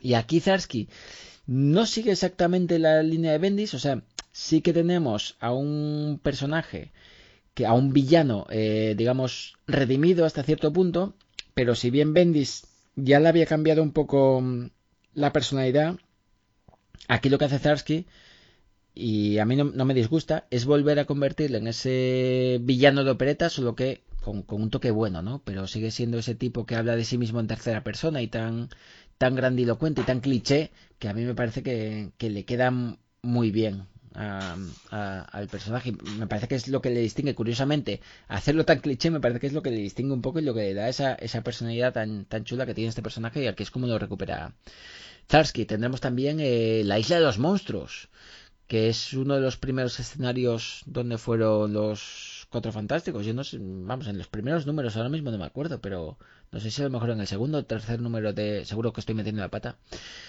Pero en uno de los primeros números de, la colección fueron ahí, que por aquí también sale el, el hombre topo, que también es uno de sus, de sus primeros villanos. villanos. Y los, los, los monstruos de, The Monsters Unleashed, que es también un... Eso se ha recuperado. ¿Cómo? A ver, a ver. No lo voy a ¿Cómo- repetir. No, no, Mm, porque lástima. es que claro, es que eh, no sé cómo se dice en argentino. Em, lo, lo recuperamos aquí, aquí también. Y, y bueno, y estos, o sea, os lo que os acabo de contar, pues no sé, deben ser como los tres primeros números, una cosa así. Pero tendremos un montón de personajes clásicos de, de toda la historia de los, de los 4F. Y, y yo creo que para los amantes de, de estos personajes, pues con esta historia lo, lo, lo- lo van a gozar. La verdad es que es un, es un ejercicio un poco tramposo de, de nostalgia de Zarsky, pero bueno, el tío no da puntada sin hilo y a mí la verdad es que es un, guionista que me encanta. Y con este tomo demuestra, demuestra por qué, creo yo, hoy es uno de los más de los más reputados que hay. Em, bueno, deciros, eh, esta edición, lo que os decía, los, tiene los 12 números, o sea, toda serie, más el, más el anual. Eh, ah, y no os he hablado del dibujo. El dibujo es espectacular. Eh, o sea, si al guion tenemos a Zarsky, en el dibujo tenemos, empieza Jin Chong, se- seguro que no se dice así. Eh, para empezar, luego Valerio Schiti, Schiti, Schiti, Schiti, como sea. eh, Ramón Capérez y Declan Salvi. No sé si me he saltado algún dibujante, pero esos cuatro son top total. Eh, mientras que Jim Cheung y Valerio Schiti eh, mm, tienen un tono bastante realista y muy espectacular, muy, de, muy del cómic que se lleva ahora y lo hacen muy bien. Eh, quizás Declan Salvi y Ramón Pérez son mm, con un estilo bast- bastante distinto, mucho más clásico, un, un dibujo más menos espectacular. Eh, es una forma completamente distinta de, dibujar, pero que funciona muy bien. Yo, de hecho, si le tuviera que poner algún pero al, al cómic, sería precisamente esa, esa variancia ¿no? en, la, en, el, en el aspecto gráfico. Pero claro, cuando todos son tan buenos, pues el hecho de que no haya una homogeneidad eh, visual, yo creo que se puede, se puede perdonar. Eh, ya os digo, mm, al guion Zarsky, al dibujo, dibujantes espectaculares, o sea que en el aspecto técnico, mm, nada que nada que se le pueda echar en cara. Eh, lo que decía, este tomo de Panini Comics eh, tiene la colección completa en formato Marvel Deluxe, o sea, tapadura y todo esto, muy chula. Eh, 312 páginas a un precio de 38 euros, que no es poco, pero es lo que hay. Eh, no sé Y, si... y por eso, amigos, no le dejamos hablar normalmente a Jairo en su- los podcasts, porque si no, haría podcast él solos. Ah, que llevo mucho hablando. Bueno, no, pues no digáis nada ahora. Seguro que no habéis leído y no tenéis nada que decir, ¿verdad? Bueno, yo no lo he leído, pero, pero no, la pero verdad es que pinta, suena guay. ¿eh? Sí, sí, ya suena guay, ya suena guay. Fuera bromas. Muy bien. Yo te digo, yo sí, yo sí que lo he leído, a mí me ha gustado, pero a mí lo que no me parece nada bien lo que has dicho, que es lo que han liquidar. Bueno, que te quieras liquidar a los cuatro fantásticos. He dicho que esa ¿Sabes? charla para otro día porque sé que probablemente me quede solo en esto, pero la realidad No, es que no, llevan, no, llevan añísimos sin solo, no, no. funcionar. Sí, ¿eh? pero Sí, yo no soy, sí. yo no soy fan de los cuatro fantásticos, te lo digo porque Desde yo Hickman, soy. Claro, ¿Cuándo fue pero de Hickman? en 2000. 2010, 11, 12, Sí. ¿eh? Sí. sí. Sí, Sí, pero a- Y- ahora, por ejemplo, el de Ryan North y este Iván Coello, yo por ahora me está gustando porque yo soy de dibujo. picar un poco por el Pero dibujo. por el dibujo. Sí, Claro, Iván- por el Iván dibujo. Coelho es muy bueno. Claro, pues, pero, pero, o sea, hacer trampas. Yo, yo casi te diría, hombre, estuvo, lo que pasa es que no era los 4F, pero la de Fundación Futuro que la hacía, Ah, Eh, pero Fraction. Estamos a lo mismo. No, no eran los. pues no eran los 4F, claro. Es que si no, yo, yo incluso puede que me fuera hasta Mark Millar, que hizo ahí un, un par de arcos. Mm. Y, y después de eso, no sé, pero bueno, como también como, como otras muchas colecciones, ¿eh? como otras muchas series de, de Marvel. Sí, sí, o sí, de sí, DC, pero- vamos, que tampoco... Pero que creo que. Yo creo que soy de los que cree que le hace falta un. Un buen meneo a los cuatro fantásticos. Algo tiene que cambiar. Que tam- tampoco sé si es algo que tenga solución, ¿eh?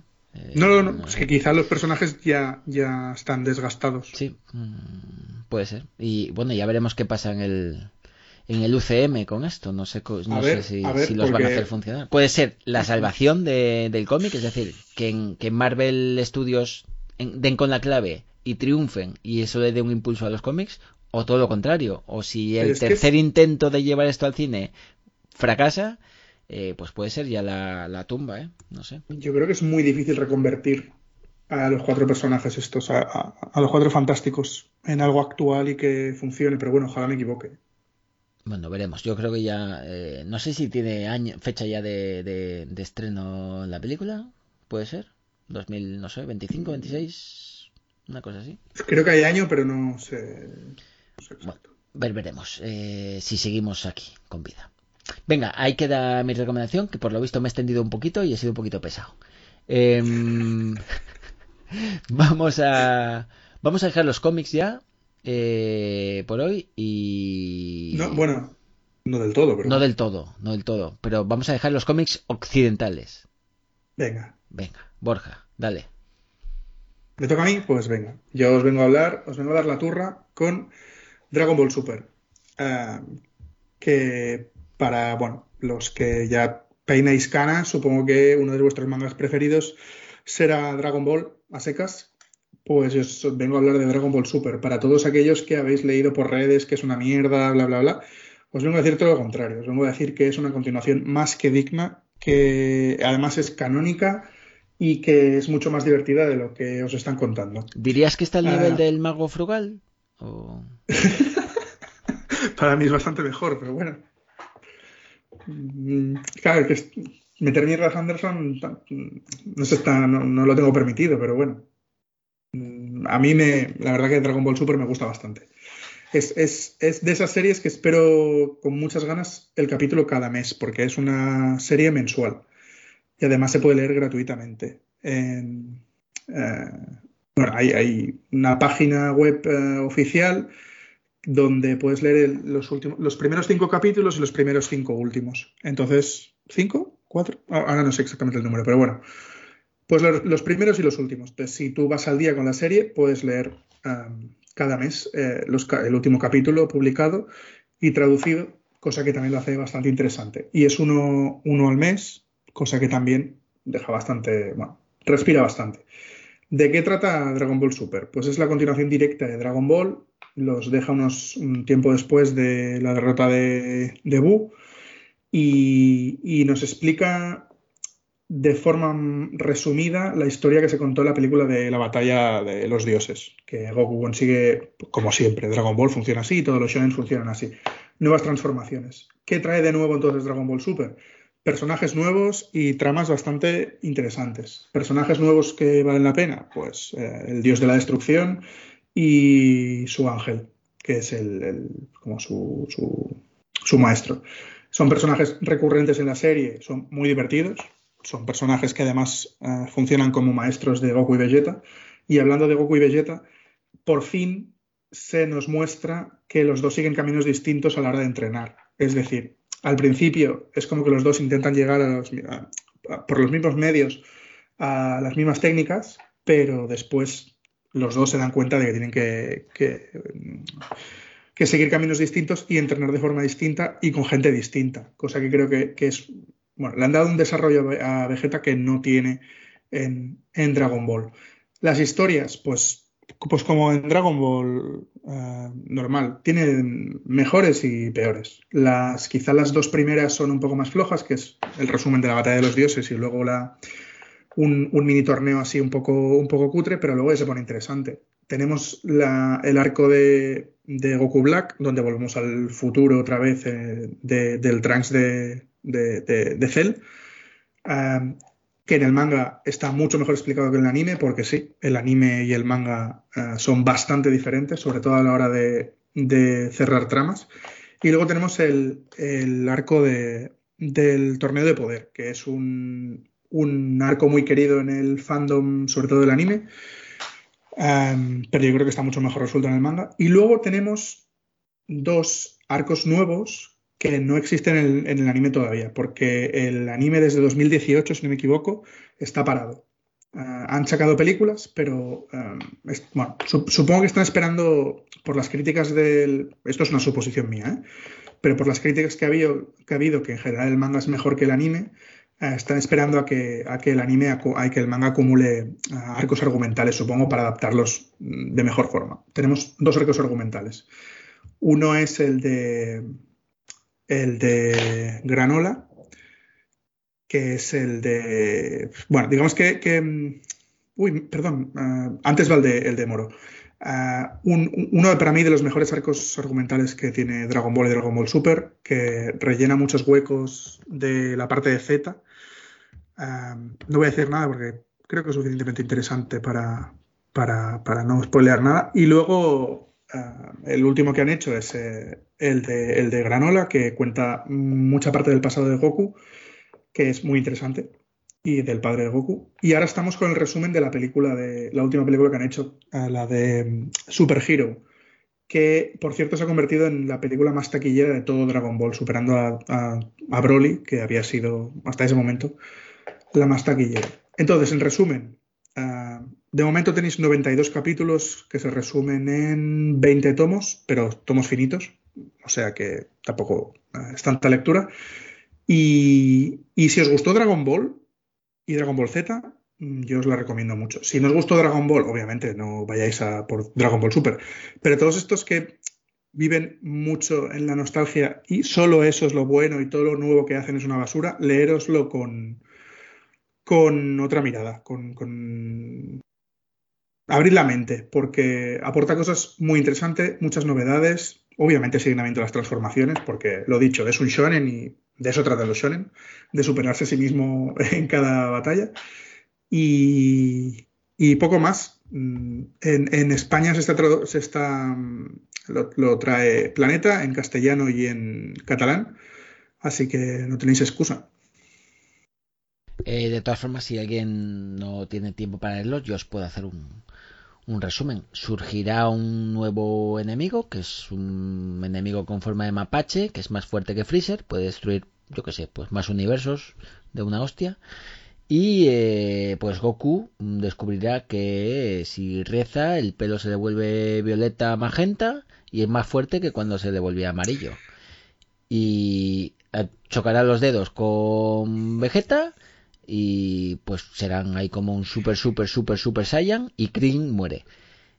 Sí, no, es decir, eh, lo guay de, justamente, me alegro que hayas hecho esta aportación tan, tan, tan bien pensada. Tan, tan sesuda, ¿no? Tan sesuda, exacto. Porque justamente es todo lo contrario. Dragon Ball Super demuestra que Goku y Vegeta no son los seres más poderosos del universo y que muchas veces no son ellos quienes vencen al enemigo o incluso el enemigo les vence a ellos. Um, que para mí es parte interesante del, del, nuevo desarrollo de Dragon Ball Super, que cambia muchos clichés uh, por otros, es verdad, pero sí que de lo que habíamos visto en Dragon Ball hasta ahora um, aporta muchas, muchas novedades. O sea que no, no hay un enemigo más fuerte que el último. Bueno, puede estar al mismo nivel, sí que a veces bueno, es más fuerte, vamos, pero me, Goku, me lo, Goku se supera, como, pero luego... Me lo tomaré como un sí. ¿Y Goku no tiene el color de un... o sea, el pelo de un color nuevo? No siempre. Vamos, que sí, me lo tomo como un sí también. No, no, no, no y... siempre, no siempre. No en todos los arcos tiene nuevo pelo. ¿Krillin muere en algún momento? No, no, Vaya. no muerto de momento. Bueno, dos de tres, dos de tres. eh... Bueno, morirá, serán 3 de 3. Yo, yo entiendo ¿eh? que esto, que decir, para los que nos gusta Dragon Ball, pues sabemos que es un poco, un poco secta y, y demás, y a los que no os va, pues, pues, no vais a entrar de ninguna manera. Pero es sobre todo la recomendación para aquellos que les gustó el Dragon Ball y el Dragon Ball Z originales, que, que les da palo meterse porque leen en redes que es una mierda. Yo os digo todo lo contrario. Yo creo que Dragon Ball Super está muy bien. Mejor incluso que el mago frugal. Eh, sí. Bueno. Bueno, pues venga, dejamos aquí esta recomendación. Dragon Ball Super lo recoge en España Planeta Comic, ¿verdad? Sí. En catalán y castellano. Estupendo. Eh, pues venga, vamos con el último, a no ser que alguien quiera decir algo más, vamos con la última recomendación de este mes que nos la trae Carlos. Es un cómic. ¿Había dicho antes que habíamos acabado con los cómics? Y, no, que habíamos acabado. Sí, sí, habías sí, dicho. Lo había sí, dicho. sí, bueno, sí, no sí, pasa nada. Hasta todos los grandes Ya, genios ya, se, se Te has equivocan. equivocado dos veces hoy, ¿eh? Hmm, Uy, si tú supieras, yo creo que han sido más. Eh, Carlos, ¿nos hablas ya del último cómic con el que cerramos hoy el programa? Esta Sí, vez sí, yo- de verdad, el último, de verdad. Es último, no te preocupes, que este además, eh, igual que se lee fácil, lo vamos a comentar también muy rápido, que es el de Lady Killer, que, que ha publicado Panini Comics, que es una obra de Joel Jones. También luego dentro entre los escritos está Laura Allred, que bueno, eh, a mí me gustó mucho en, en esta de Estela Plateada que... Sí, en, todo lo que hace con su marido, sí, sí. Es una colorista magnífica. Y, ya te digo, y aquí además Joel Jones, que yo le, había leído mucho en, Catwoman y me gustó mucho como la, orientación que da, pues aquí en Lady Killer, como el, como el nombre indica, es una, una mujer que es una asesina. Entonces está dividido el, ómnibus en, dos grandes eh, libros, uno que la acción transcurre en Seattle y la otra en Cocoa Beach, en, en Florida. Entonces esta es una ama de casa clásica de, los años 50 de estadounidense, pero que además eh, es asesina profesional, entonces tiene unos encargos para eh, liquidarse a, personas que le, van, que le van diciendo, pero a la vez eh, atiende a, su familia. Y, esta doble vida de la, de la protagonista es lo que le hace interesante. Obviamente aquí no, no hay ninguna censura y se ve todos los asesinatos con todos los colores y, y de las maneras más inverosímiles y la verdad es que es un cómic. Está, una pregunta: ¿está el color rosa? Eh, obviamente sí, está el color rosa. Entre ellos. Tienes muchos negros, muchos naranjas, pero el rosa tienes tanto de fondos como de vestidos. ¿Sabes cuál hay, qué color hay poco? El, rojo de la sangre. La sangre es negra. No sé si te has fijado. La sangre, la sangre es cierto que es, que es negra, exceptuando en los, en los momentos estos que hace de, de cambio de una, de una, de una historia a otra, que si te acuerdas cuando empiezan los capítulos, ahí sí que se ve la sangre roja, roja, pero es cierto que en la, dentro de los asesinatos que comete esta, esta señora, la, la sangre es negra, exceptuando en, en, el club, que ya sí que viste un, un vestido rojo, rojo, pues el, el, resto es lo que, lo que comentáis, que la sangre es negra, negra, negra. Es una, Incluso en Florida. curiosa, no, no, no, no acabe de pillar, no, no, pero bueno. Y, en las portadas alternativas también era, era la sangre negra. Pero vamos, que será una, una licencia que se toma el, el autor en, en, este caso. Y la verdad es que el primer libro es mucho mejor que el segundo, a mi entender. Y, y luego, claro, tiene un final que, que no te lo esperas. Entonces, yo es una de, la, de, la, de los cómics que, que, compré en la, en la tienda y me alegré mucho de haberlo comprado porque yo lo compré sinceramente por, porque estaba hecho por Joel Jones. Y, cuando lo lees pues me entretuve una tarde y es una lectura que, se va bien, tampoco es que sea muy densa, pero es un cómic que, que te tiene, eso sí, esto, este, este, este cómic es muy, muy, muy, muy violento, pero yo creo que la gracia radica precisamente en ese, en ese, en ese mix, en esa mezcla entre la violencia de una señora que no te esperas que sea tan, tan, violenta y tan asesina. Además, luego hay otro, otro colaborador que tiene un pasado un tanto turbio relacionado con los nazis y le hace todavía la, eso es, le hace la, la historia todavía más, más interesante. Pero vamos, que yo de, no tenía muchas expectativas en este cómic, solo la, la, autora, y la verdad es que me ha gustado, me ha gustado mucho. Eh, sí, yo la verdad que disfruté también la, la lectura, además es una lectura bastante muy ágil, o sea, te des el tomo de forma bastante bastante rapidita para lo gordo que es. Son dos, dos volúmenes, cada uno de cinco números, o sea, un total de diez, diez numeritos. Em, a pesar de que el volumen es ómnibus, eh, no, es, no es serie completa, eh, porque hay anunciado, no sé si ha empezado ya o no, pero hay anunciado un tercer un tercer libro. Bueno, y de hecho, si te lees el, el tomo, al final acaba con un cliffhanger que da, da a entender que la historia no se, no se cierra ahí, quedaría un poco, un poco raro. Em, y no sé muy bien qué más, qué más comentar. Bueno, como decía Carlos, el dibujo, la verdad que a mí Joel Jones me gusta mucho. Aquí creo que no está tan bien como en otros sitios. También te digo, ¿eh? por ejemplo, a mí en, cuando dibujaba para Tom King en Batman, eh, me parece que estaba muy, muy arriba. Y, aquí está un pelín por debajo. Em, mm, no sé qué más iba a comentar. Em, nada, sí, un poco lo que decías tú. Eh, curiosamente, yo también siempre pensaba que. es que creo que lo dijiste tú antes, ¿no? De los años 50, que es la impresión que da. Pero en realidad, la serie está inventada en el 62, 63, por ahí. Sí, sí, eso eh, lo que dices es, es verdad que es los 60, pero claro, la, lo que es la, la imagen y Sí, sí, toda la estética todo, es de los. pues, es, es Marty McFly 50. yendo a, a hacer que sus padres se casen. Que eran el, en el 55, si no me equivoco, ¿no? Es, eh, son esos Estados Unidos, exactamente. Claro, Eh, el, el primer episodio, el de Seattle, lo pone bien claro, libro 1, 1962. Efectivamente, sí, sí, pero tú si no ves la fecha, yo, de hecho, yo siempre, siempre pienso que es, que es en los 50. Es curioso. Eh, a lo mejor mm, nosotros de aquí es que no tenemos ni puta idea. Bueno, yo, porque tú estás más de, de viajar por allí, pero, pero yo desde luego, pues mi impresión de, de la América de los 50 es, es precisamente esta. Em, ciertamente, como decías, es es súper violento. Eh, no sé si a lo mejor por eso, por intentar rebajar un tono, un poco el, el tono de, de violencia, eh, la colorista, que primero es Laura Alrit y en el segundo volumen no me acuerdo quién es, hacen el tema de quitarle el rojo de la sangre, porque hay sangre, vamos, o sea, esta tía es buena en su trabajo, pero limpia no es. Eh, No, ya no. Hace unos estropicios de flipar cada vez que va a matar a alguien. Es como mi querido Dexter, esta es mucho más... Sí, sí, ni no, no, de este te ponía el plastiquito ahí y tal, y no dejabas ni una, ni una gota de sangre en, en su, en su sótano. Esta lo deja todo, pues deja la casa hecha un asco, que es para quemar ya. Sí, porque como no es su casa, pues entonces Claro. no, no tiene ningún inconveniente. Ciertamente, dice que le den por culo, ya va a otro, que le den por culo. Sí, sí, bueno, es lo que hay. Em, pues eso, eh, no sé si quieres comentar algo más de, de la obra, si no, le- por cierto, sí, una cosa, de Joel Jones, que como decía, a mí me gusta mucho, pero tuvo una polémica, no sé si os, si os habéis enterado, hace unos meses, porque por lo visto mm, alguien detectó que algunas, no sé si portadas o interiores hechos por ella, eran copias de, de otros cómics.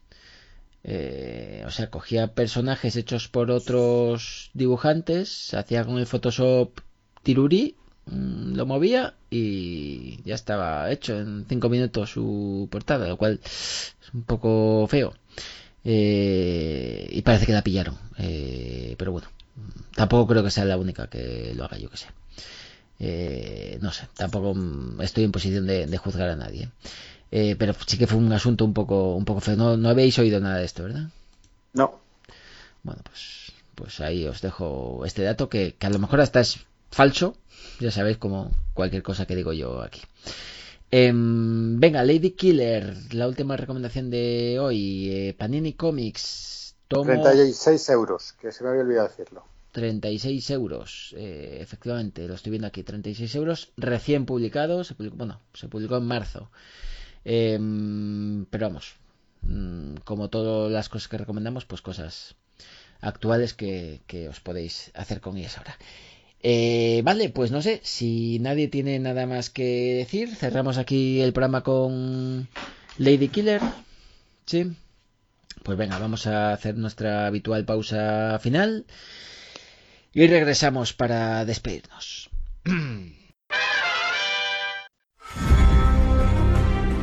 Enemigos al norte, enemigos al sur. Los Lannister siempre pagan sus deudas. Pero antes escuchan el podcast de la casa de él.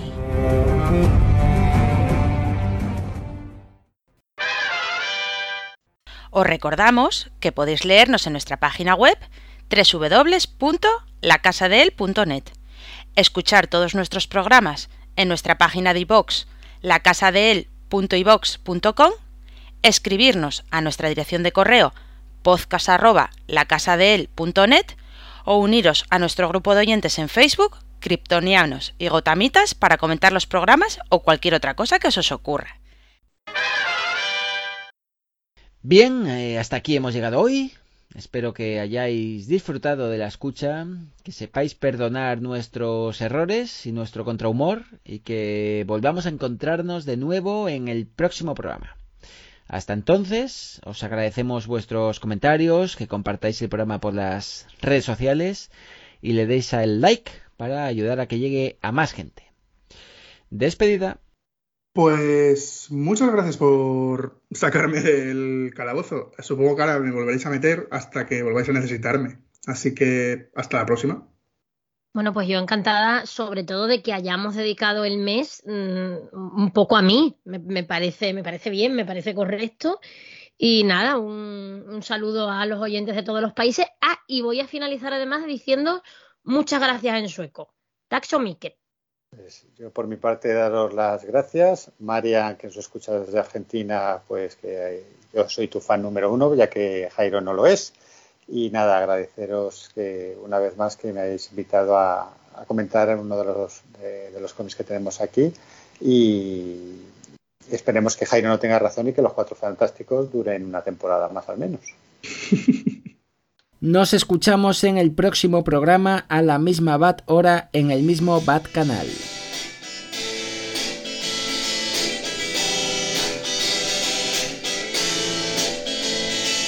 Una horda de trasgos, una lanza dormiense, una foto de Parker, noche de muertos vivientes. Somos guardianes de Gotham, asaltadores de tumbas, desiertos de Tatooine. Somos nacidos de la bruma, orgullo mutante, hijos de Llorel, somos la casa de él. Orgullo mutante, hijos de Llorel, somos la casa de él.